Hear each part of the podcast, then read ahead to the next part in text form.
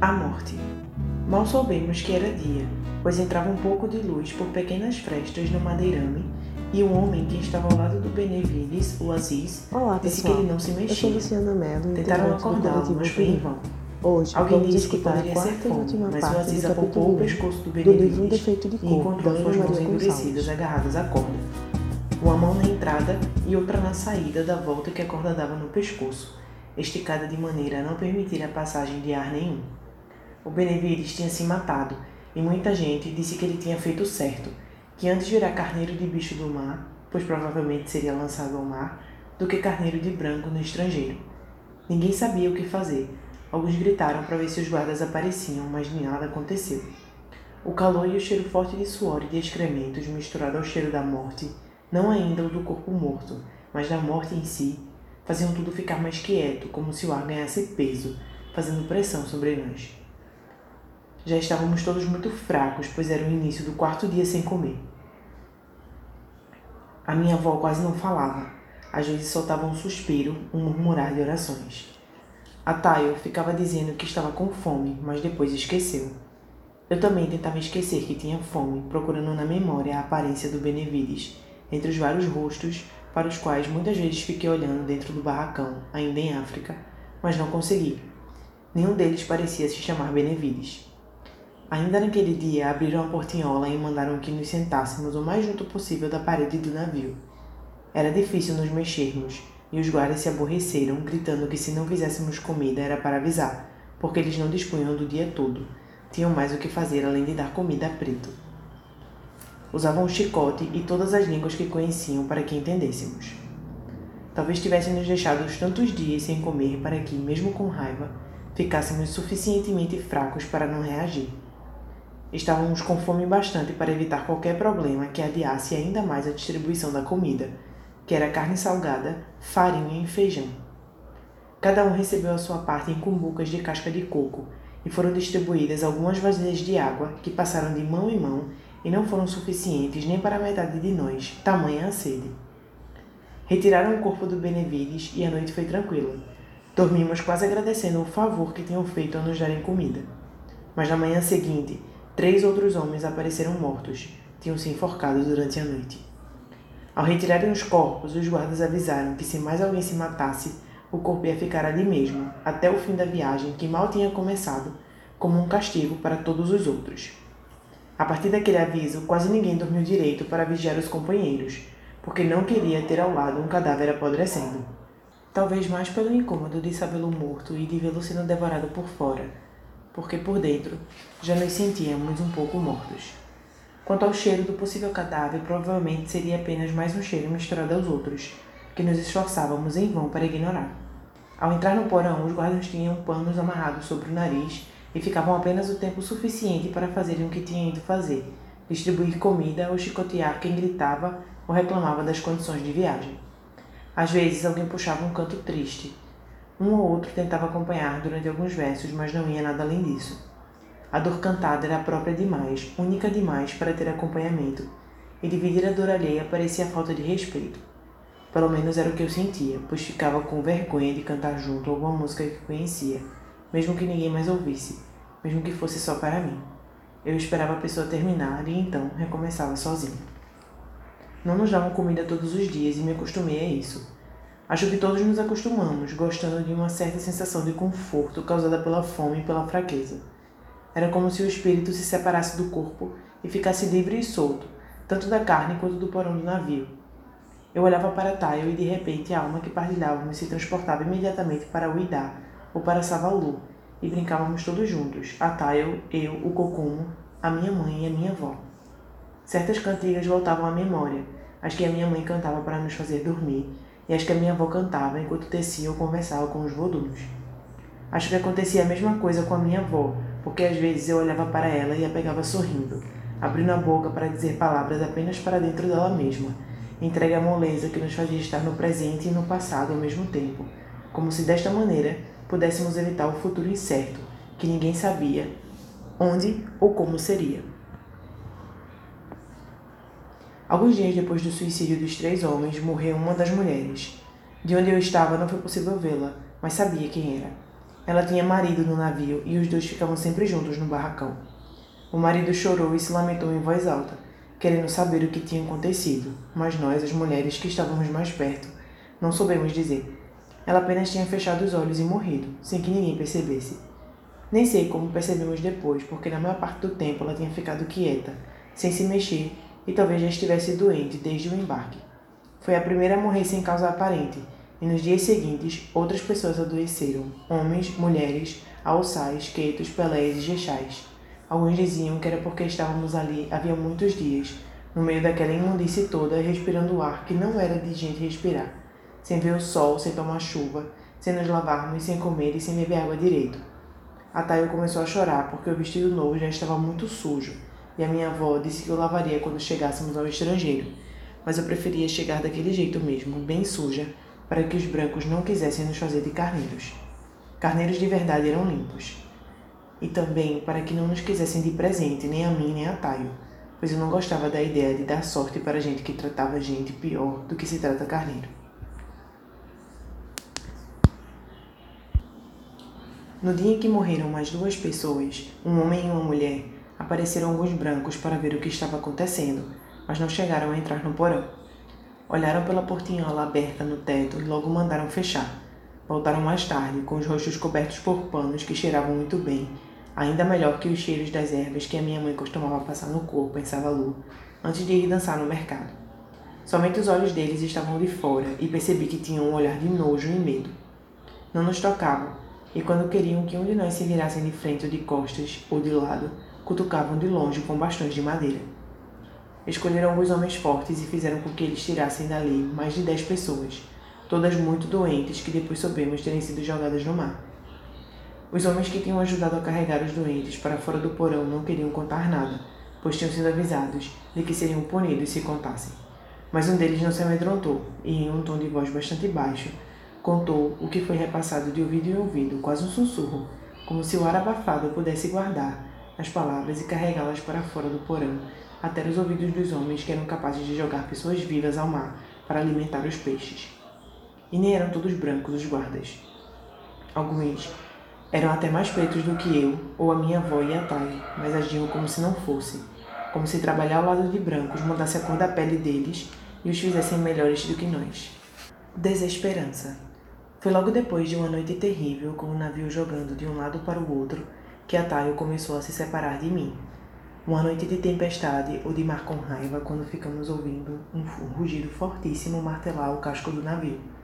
Muitos acharam que era o grande monstro das águas querendo mais sacrifícios de gente viva, por não se contentar com os que já tinham sido atirados. O monstro sentiu nosso cheiro, o cheiro de carneiros frescos, mesmo que sujos, que atravessava as paredes do navio e provocava sua fome. Muitos eram os gritos de desespero quando o navio pendia perigosamente para um dos lados, como se estivesse sendo puxado por garras que queriam tombá-lo e tomar tudo o que levava dentro. A tormenta só parou ao amanhecer, quando então começamos a prestar atenção ao que estava acontecendo dentro do navio. A Tanisha parecia ter enlouquecido, e nem mesmo apanhar dos guardas foi capaz de fazê-la interromper um riso agudo e forçoso que acabou sendo imitado por algumas pessoas. A Tayo teve febre e, como muitos outros, falava coisas sem sentido, como se ainda estivéssemos em Savalu. Conversava com a minha mãe com um cocumo, cantava músicas de roda, dizia que estava feliz e surpresa por vê-los ali, pois achava que tinham morrido. Os guardas apareciam de vez em quando para perguntar se alguém mais tinha morrido, e foram avisados de que muitos, não apenas a Tayo, tinham febre. Os doentes mais graves foram levados para cima, e tínhamos certeza de que nunca mais os veríamos. Serviam comida todos os dias, às vezes até duas vezes ao dia, mas ninguém mais se atrevia a levá-la até o porão. Eram escolhidos e desamarrados dez homens que tinham permissão para sair e buscar as vasilhas. Quase sempre a escolha recaía sobre os mussurumins, talvez por serem os mais quietos, ao contrário do que demonstraram no início da viagem. Eles primeiro serviam os seus e depois os outros homens, sendo que nós, as mulheres, éramos sempre deixadas por último. A Aja e a Jamila diziam salam aleikum e faziam um cumprimento com as cabeças, sem olhar para eles, nem mesmo quando era o Issa, o marido delas. A nós, as outras mulheres, eles não dirigiam uma só palavra nem respondiam quando queríamos apenas agradecer. A febre da Tayo durava mais tempo e ficava mais alta a cada dia. e quando encostei o braço da minha avó para chamar a sua atenção para isso, percebi que também estava quente. Ela então disse para me manter o mais afastada possível para não pegar a doença. Naquele dia, a portinhola se abriu e os guardas chamaram dois pretos, que subiram e voltaram com remédios, que fomos obrigados a tomar sob a ameaça de virarmos comida de peixe se nos recusássemos. Isto porque perceberam que muitos de nós preferiam morrer antes de chegar ao estrangeiro. Eu tomei e a maioria fingiu que tomou, inclusive a minha avó, que disse que antes ser comida de peixe que de gente, completando que isso só valia para alguém da idade dela, não para alguém da minha idade. A minha avó me obrigou a ficar com a dose que lhe cabia, dizendo ser ordem da minha mãe. A Tanisha, mesmo tendo tomado o remédio e parado de rir, estava longe de ser a mulher que eu tinha conhecido no barracão de Uidá. Falava sem parar e contou que tinham decepado a cabeça de um homem na frente dela, depois que os agarraram em Queto e estavam a caminho de Uidá. Esse homem tinha um machucado na perna que parecia inflamado e caía muito, levando mais alguns para o chão junto com ele. Irritados por terem que parar a todo momento e com medo de que ele levasse os outros a se machucarem também, os lançados mandaram que ele se ajoelhasse e que em um golpe só arrancaram a cabeça dele. Depois, tirando o resto do corpo da amarra da corda, fizeram com que todos seguissem caminho como se nada tivesse acontecido.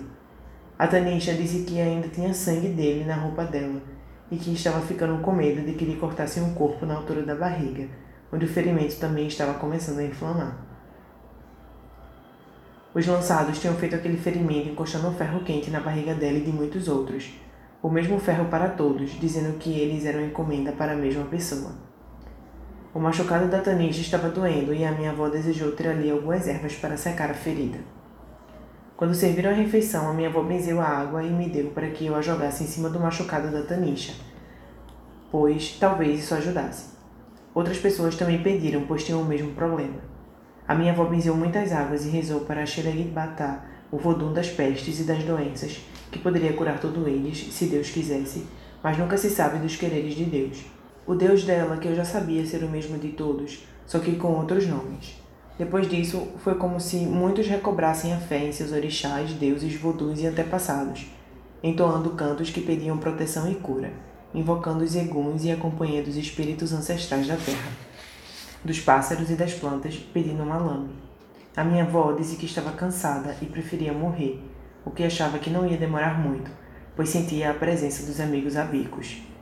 Na escuridão, ela já tinha visto o Cocumo e a minha mãe, e disse saber que a Tayo estava querendo ir com eles, embora não fosse um abico. A Tayo já quase não falava ou se mexia, mas de vez em quando reclamava por não conseguir respirar direito e por doerem as costas e a cabeça. O remédio da Tayo, que continuava sendo distribuído junto com todas as refeições, a minha avó passava para mim, que me curava por nós três, visto que ela também não queria o dela, dizendo que já tinha vivido o suficiente. Despedidas. Eu não pensava que elas fossem mesmo morrer, mas achava normal que a minha avó falasse daquele jeito. Só me convenci de que falava a verdade quando tentei praticar com a Tayo uma brincadeira que fazíamos desde muito novos, nem sei quando. Quando uma de nós podia fechar os olhos e pensar um pensamento, qualquer um, e deixá-lo pela metade para que ele fosse completado pela outra. Ficávamos horas nesse jogo silencioso, como se tivéssemos o poder de entrar no pensamento da outra e saber para onde ele estava indo. Eu queria saber o que a Tayo pensava sobre a vida que levaríamos no estrangeiro, se seríamos presentes ou carneiros, mas não tive resposta. Senti que a Tayo já não estava mais dentro de mim, como se ela tivesse fechado os olhos naquelas horas em que, olhando por sobre os ombros de nossa mãe que dançava, eu conseguia me ver dentro dos olhos dela. Eu tentava sair de mim e não encontrava mais para onde ir. Tentava encontrar a Tayo e não conseguia. A Tayo já estava fora do meu alcance. Estava morrendo. A comida começou a apodrecer por todo o chão do navio, porque muitos e eu também já não tínhamos mais apetite, e o cheiro dela se juntava ao cheiro de xixi, de merda, de sangue, de vômito e de pus. Acho que todos nós já queríamos morrer no dia em que abriram a portinhola e mandaram que nos preparássemos para sair. Foi preciso repetir a ordem novamente e novamente, porque faltava ânimo, faltava força, e no fundo achávamos que íamos todos virar comida de peixe. Disseram que iam nos levar para tomar banho, beber água e ficar um pouco ao sol. Foi o sol que me animou a sair e também fez com que os nossos olhos ardessem ao deixarmos o porão, a ponto de não conseguirmos abri-los, andando e caindo um por cima dos outros. Tentei me levantar e cair várias vezes antes de conseguir me manter de pé, não só por causa da fraqueza, mas porque as pernas pareciam ter se desacostumado com o peso do corpo, sempre deitado. Logo atrás de mim subiram a minha avó e a Tanisha carregando a Tayo nos braços. À medida que saíamos, eles nos mandavam tirar as roupas e jogá-las a um canto do navio. O vento que soprava era um grande alento, e quase me engasguei com o mar, leve, fresco, sabendo amar, um cheiro bom. Eu me lembrei do Akin e da Aina e da primeira vez que eu e a Thay ouvimos o mar. Não fazia tanto tempo e nunca poderíamos imaginar que em breve estaríamos ali, dias e dias no meio do mar, que parecia ser muito maior do que o Akin imaginava. Eu teria adorado a oportunidade de dizer a ele que para todo lado que se olhava era só mar, mar e mais mar. Mas naquele momento percebi que não era só por isso, mas também porque eu queria viver e não queria virar carneiro de gente nem carneiro de peixe. E então, sobrevivendo a tudo isso, é que eu poderia falar com Akin sobre o mar. O vento soprando na pele e o sol davam uma sensação boa, de que eu ia conseguir. Quase sorri, e não o fiz porque olhei para minha avó e me assustei. Ela estava mais velha do que qualquer pessoa que eu já tinha visto, muito mais magra, os peitos escorrendo por cima dos ossos da costela, os olhos embaçados e a pele coberta por uma fina crosta esbranquiçada, igual àquela que se forma sobre a carne que é salgada para durar mais tempo. Percebi que muitos também estavam daquele jeito, inclusive eu, na barriga onde a pele branca que havia se formado esfarelou quando esfreguei a mão com força sobre ela. Era mais fácil com a mão molhada e um pouco de saliva e a crosta tinha gosto de sal mais tarde eu soube que aquilo era causado pelo próprio corpo e colocava para fora o excesso de sal da comida que ingeríamos, principalmente da carne ou do peixe salgado. A Jamila e a Aja não queriam tirar as roupas, mas foram obrigadas pelos guardas e ficaram o tempo todo agachadas a um canto do navio, uma tentando proteger a outra. Os mussurumins, que também protestaram, mas não precisaram ser obrigados, não levantaram os olhos do chão e não tiraram as mãos da frente do membro, exceto quando começaram a rezar e precisavam erguê-las em direção à Meca ou do céu. Todos nós estávamos contentes com aquela liberdade. Tenho certeza de que não era esse o objetivo dos donos do tumbeiro, nos deixar felizes, mas sim salvar a carga de algum tipo de doença contagiosa que poderia pôr a perder a viagem.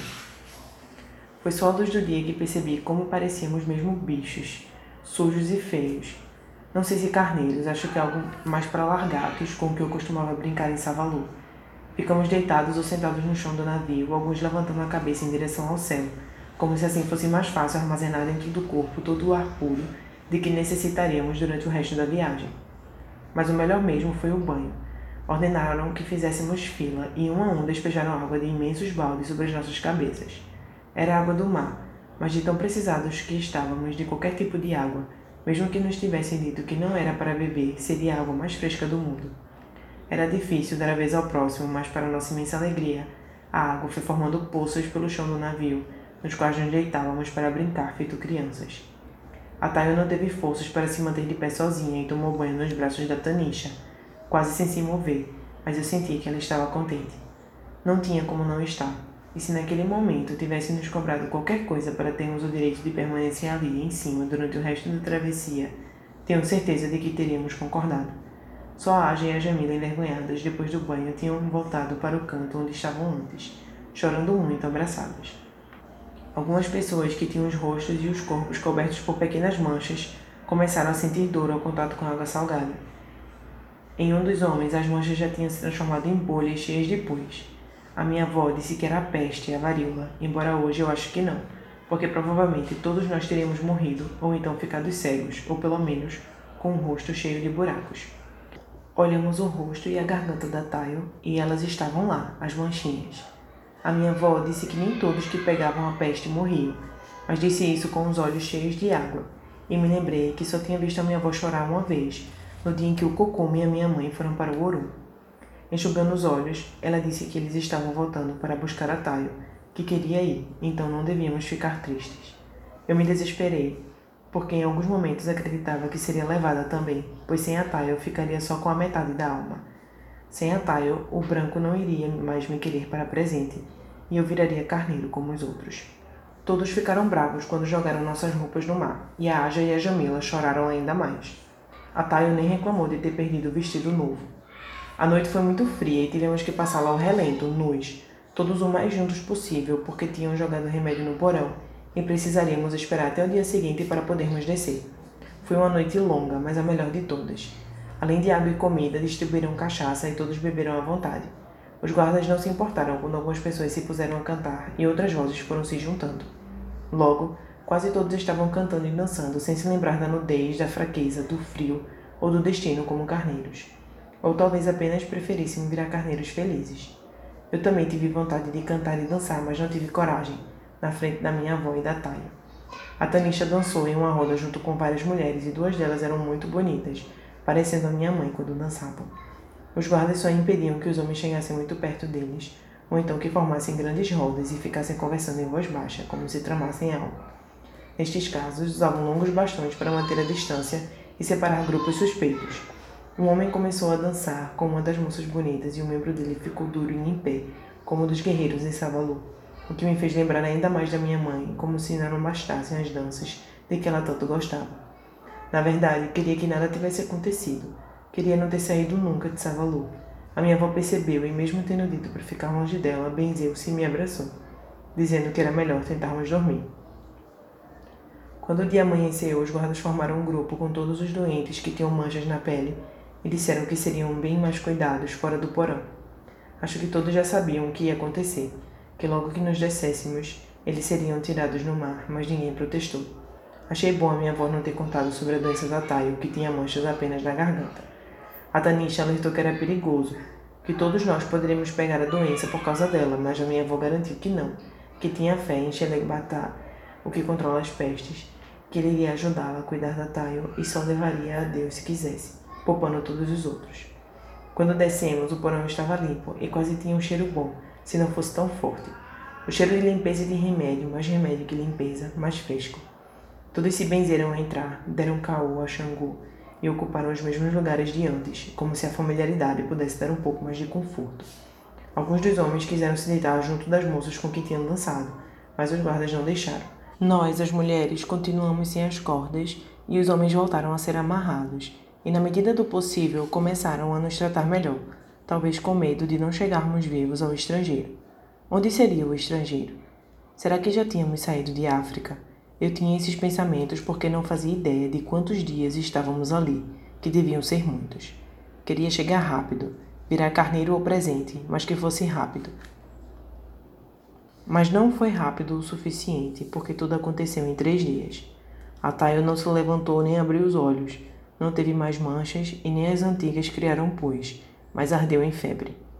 Quando às vezes falava alguma coisa era sem coerência, e sempre com o cocumo ou com a minha mãe, nunca comigo ou com a minha avó, que nos deitamos uma de cada lado e tentamos aquecê-la com nossos corpos, mesmo porque não tinham substituído as roupas jogadas no mar. A minha avó me acordou no meio do sonho em que eu estava em uma canoa remando pelos rios de Savalu e me disse para segurar bem forte a mão da Tayo. Entendi que era hora de nos despedirmos e a Tayo estava tão fraca que nem respondeu ao meu toque, deixando a mão mole. A minha avó disse que não era para eu ficar triste, porque a Tayo estava alegre em partir para se encontrar com pessoas que gostavam dela e a estavam esperando no Orum. Apertei mais forte ainda a mão dela para que a sua parte da nossa alma não fosse embora e ficasse comigo. Era nisto que eu pensava, mas não sei se foi assim que aconteceu, como também não sei dizer se era essa a intenção da minha avó. Soltei a mão da Tayo apenas depois de muito tempo, quando já quase não a sentia mais de tão dormente que estava a minha, quando os guardas foram buscá-la e bateram na minha avó. Não muito, mas bateram, e ela não chorou por ter apanhado nem por terem levado o corpo da Tayo, que seria jogado no mar sem ao menos ser lavado direito. Ela disse que assim que desembarcássemos no estrangeiro, e se ela ainda estivesse viva, faríamos uma cerimônia digna para Tayo, porque nem para minha mãe ou para o Kokumo fizemos de acordo com as tradições apenas como tinha sido possível. Eu, assim que desse, também teria que mandar fazer um pingente que representasse a Taio e trazê-lo sempre comigo, de preferência pendurado no pescoço. Eu e a Taio tínhamos nascido com a mesma alma e eu precisava dela sempre por perto para continuar tendo alma por inteiro. Depois da morte dela, o único jeito disso acontecer é por meio da imagem de um pingente benzido por quem sabe o que está fazendo. Algumas horas depois de terem levado a Taio, como se estivesse apenas esperando que ela partisse primeiro, a minha avó disse que estava se sentindo fraca e cansada, que perdia a força e a coragem longe de seus voduns, pois tinha abandonado a terra deles, o lugar que eles tinham escolhido para viver e onde eram poderosos, e eles não tinham como segui-la. Durante dois dias ela me falou sobre os voduns, os nomes que podia dizer, as histórias, a importância de cultuar e respeitar os nossos antepassados. Mas disse que eles, se não quisessem, se não tivessem quem os convidasse e colocasse casa para eles no estrangeiro, não iriam até lá. Então, mesmo que não fosse através dos boduns, ela disse para eu nunca me esquecer da nossa África, da nossa mãe, de Nanã, de Xangô, dos Ibejes, de Oxum, do poder dos pássaros e das plantas, da obediência e respeito aos mais velhos, dos cultos e agradecimentos. A minha avó morreu poucas horas depois de terminar de dizer o que podia ser dito, virando comida de peixe junto com a Taio. Não sei dizer o que senti, se tristeza, se felicidade por continuar viva ou se medo. Mas a pior de todas as sensações mesmo não sabendo direito o que significava, era de ser um navio perdido no mar e não a de estar dentro de um. Não estava mais na minha terra, não tinha mais a minha família. Estava indo para um lugar que não conhecia, sem saber se ainda era para presente ou, já que não tinha mais a Tayo, para virar carneiro de branco. A Tanisha disse que eu sempre poderia contar com ela, que poderia ver nela a mãe, a avó e a irmã perdidas. Poucos dias depois que jogaram a minha avó ao mar, avisaram que estavam me chegando, que da parte de cima do tombeiro já era possível enxergar a terra de um lugar chamado Brasil. Foi só então que os muçulmanos acreditaram que não estavam indo para Meca e ficaram bravos por terem sido enganados, dando pontapés e murros nas paredes do navio. Os guardas apareceram para ver o que estava acontecendo e disseram que eles, os muçulmanos, tinham sorte por já estarmos tão perto da terra e com tantas providências para serem tomadas antes do desembarque, não terem tempo para castigá-los como gostariam, mas que se continuassem, se não se comportassem direito, os novos donos não se importariam em recebê-los castigados e obedientes. Eles calaram o protesto, mas rezaram por horas a fio em voz baixa e todos juntos, uma oração monótona e repetitiva, um lamento tão triste que o coração da gente até virava um nó. Depois que perceberam que o navio tinha parado, ficamos muitas horas ouvindo grandes movimentações, barulho de coisas sendo arrastadas e de vozes gritando ordem. Estavam primeiro descarregando as mercadorias que tinham sobrado da viagem e as compradas em África. Eu estava ansiosa para saber se o branco que tinha me escolhido estaria no desembarque, se tinha ficado sabendo da morte da Tayo e se ainda ia me querer. Quando abriram a porta, fomos avisados de que, por causa das mortes a bordo e de algumas pessoas que ainda estavam muito doentes, não poderíamos desembarcar logo na cidade de São Salvador, nosso destino. Estavam nos deixando em uma ilha chamada Ilha dos Frades, onde ficaríamos por um tempo até terem certeza de que mais ninguém adoeceria ou morreria. Quem nos contou isso foi um guarda que durante todo o tempo me pareceu ser uma boa pessoa, porque os outros nem se davam ao trabalho de prestar atenção às nossas perguntas. A Ilha dos Frades. Eu me senti quase feliz ao avistar a Ilha dos Frades. Uma felicidade que talvez pudesse ter sido chamada de alívio, como aconteceria várias outras vezes em minha vida. Por causa da beleza da ilha, fiquei impressionada com as cores, com o ar, com as novas sensações, com a esperança de tudo nem ser tão ruim assim. Ao subir as escadas do porão e ver primeiro o céu azul, depois a luz do sol quase me cegando, fazendo com que os outros sentidos ficassem mais atentos. Tive vontade de nascer de novo naquele lugar e ter comigo os amigos de Uidá. Havia um murmúrio do mar, um cantarel de passarinhos, homens gritando numa língua estranha e melodiosa. Nascer de novo e deixar na vida passada o riozinho de sangue do cocomo e da minha mãe, os meus olhos nos cegos olhos de Tayo, o sono da minha avó. O mar era azul e nos levava tranquilos até uma ilha que, de longe e de cima do navio, não parecia ter nada além de árvores e da pequena faixa de areia branca. Algumas pessoas festejaram deslumbradas, esquecendo-se de que iam virar carneiros, mesmo que fossem carneiros do paraíso. Eu tentava imaginar o que o Akin diria se eu contasse sobre aquele lugar, ou melhor ainda, se ele visse tal lugar. Desembarcamos do mesmo jeito que subimos a bordo, mas mandaram os homens na frente. Alguns saudaram a terra, saudaram a areia, batendo com a testa no chão. Os mussurumins pareciam não saber para que lado se virar e rezar, e demoraram olhando o céu até se decidirem, provavelmente baseados na posição do sol. O sol estava quente e em pouco tempo já ardia na pele nua e acostumada à escuridão do navio, mas que ao mesmo tempo era refrescada pelo que parecia o vento armatã em África. Procurei o branco que queria a mim e a Taio como presente, mas não o encontrei, pois devia ter desembarcado assim que chegamos. Para falar a verdade, acho que fiquei feliz por ele não me querer mais, porque assim podia ficar na ilha junto com os outros. A Tanisha também estava feliz e me abraçou. Da praia, o Amari e o Darim acenaram para ela, que agradeceu por estarem todos vivos. Nós não víamos a hora de desembarcar também, mas disseram que antes teríamos que esperar um padre que viria nos batizar para que não pisássemos em terras do Brasil com a alma pagã. Eu não sabia o que era alma pagã, mas já tinha sido batizada em África. Já tinha recebido um nome e não queria trocá-lo, como tinham feito com os homens. Em terras do Brasil, eles tanto deveriam usar os nomes novos de brancos como louvar os deuses dos brancos, o que eu me negava a aceitar, pois tinha ouvido os conselhos da minha avó. Ela tinha dito que seria através do meu nome que meus voduns iam me proteger, e que também era através do meu nome que eu estaria sempre ligada a Taio, podendo então ficar com a metade dela na alma que nos pertencia. O escaler que carregava o padre já estava se aproximando do navio, enquanto os guardas distribuíam alguns panos entre nós para que não descêssemos nuas à terra, como também fizeram com os homens na praia. Amarrei meu pano em volta do pescoço como a minha avó fazia e saí correndo pelo meio dos guardas. Antes que algum deles conseguissem me deter, pulei no mar. A água estava quente, mais quente que em Uidá, e eu não sabia nadar direito. Então me lembrei de Iemanjá e pedi que ela me protegesse, que me levasse até a terra. Um dos guardas deu um tiro, mas logo ouvi gritarem com ele, provavelmente para não perderem uma peça, já que eu não tinha como fugir a não ser para a ilha, onde outros já me esperavam. Ir para a ilha e fugir do padre era exatamente o que eu queria. Desembarcar usando o meu nome, o nome que a minha avó e a minha mãe tinham me dado e com o qual me apresentaram os orixás e os voduns. Quando cheguei à ilha, sentei-me na areia e fiquei esperando, nem sei bem o que. O homem me chamou de selvagem em Yorubá e disse para eu ficar quieta, pois minha vida não valia quase nada. Aproveitei para pegar uma concha, desfiar algumas linhas do pano que tinham me dado, amarrar com elas a concha e pendurar no pescoço, onde ficaria representando a Taio, enquanto eu não mandasse entalhar uma figura como tinha que ser. Eu estava cansada, tinha percorrido uma boa distância do navio até a praia sem saber nada direito, e fiquei feliz quando vi o padre ao deixar o navio. Entrou na escalera e tomou a direção contrária da ilha. A direção na qual eu via ao longe algumas construções brilhando à luz do sol, equilibrando-se sobre montanhas. Uma cidade que parecia ser muito maior que o Idá e Savalu juntas. Queria ter ficado olhando para ela, mas logo outras mulheres chegaram à praia. Fui amarrada junto com elas e conduzida por um caminho estreito entre muitas árvores, coqueiros e pássaros. Puxei o colar da Taio para fora da roupa para que ela também visse como tudo era bonito, e nos deixaram em um barracão que se erguia em uma imensa clareira, ao lado de mais duas construções, quase de igual tamanho.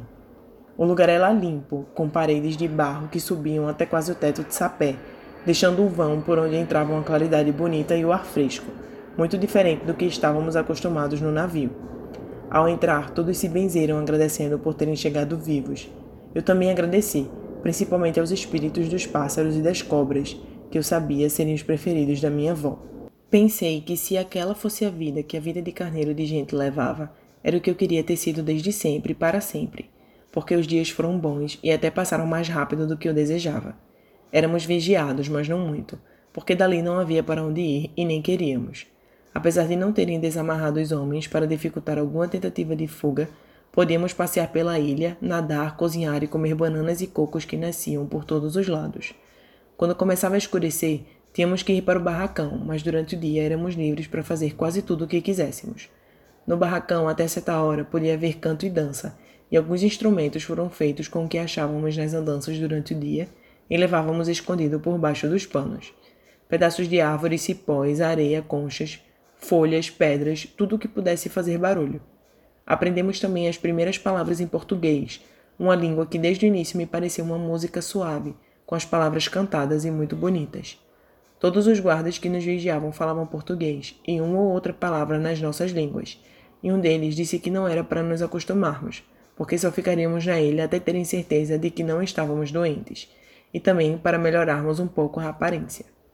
Por causa disso, gostavam que tomássemos sol e caminhássemos, nos alimentávamos bem e ainda podíamos comer tudo o que encontrássemos pela ilha.